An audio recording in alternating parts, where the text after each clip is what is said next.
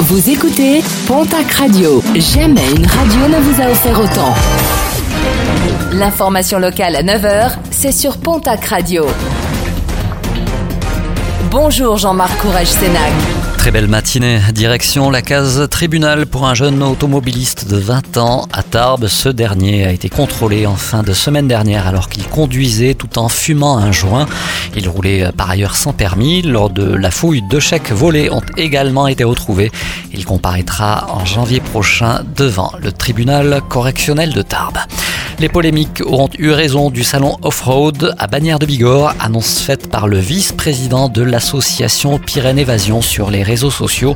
Une autre vallée aurait donné son feu vert à la tenue de la manifestation, l'occasion pour l'organisateur d'étrier le collectif d'opposants et de craindre pour l'avenir d'autres manifestations qui pourraient dans la foulée être également attaquées.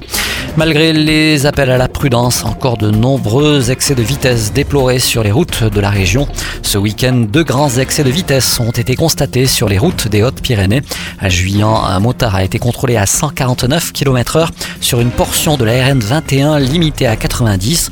Un autre motard a également été contrôlé à Bar-l'Est à 172 km h pour une vitesse normalement limitée à 80. Rétention de permis dans les deux cas et mise en fourrière des engins.